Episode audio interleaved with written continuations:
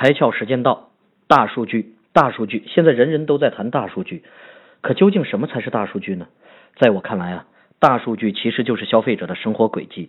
要熟练的运用大数据营销的前提是我们自己必须是一个诚实的消费者的生活观察者、体验者。任何凌空倒虚的推演和规划，都不如老老实实的看看消费者在说什么、做什么。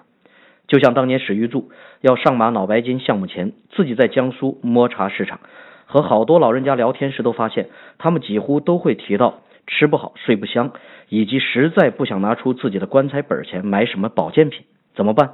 调整方向。结果大家都知道了，那句“今年过节不收礼，收礼只收脑白金”的广告语，大江南北妇孺皆知。史玉柱也借此打了一个漂漂亮亮的翻身仗。大数据营销真的只是个技术问题吗？其实呢，它更应该是个态度问题。你说呢？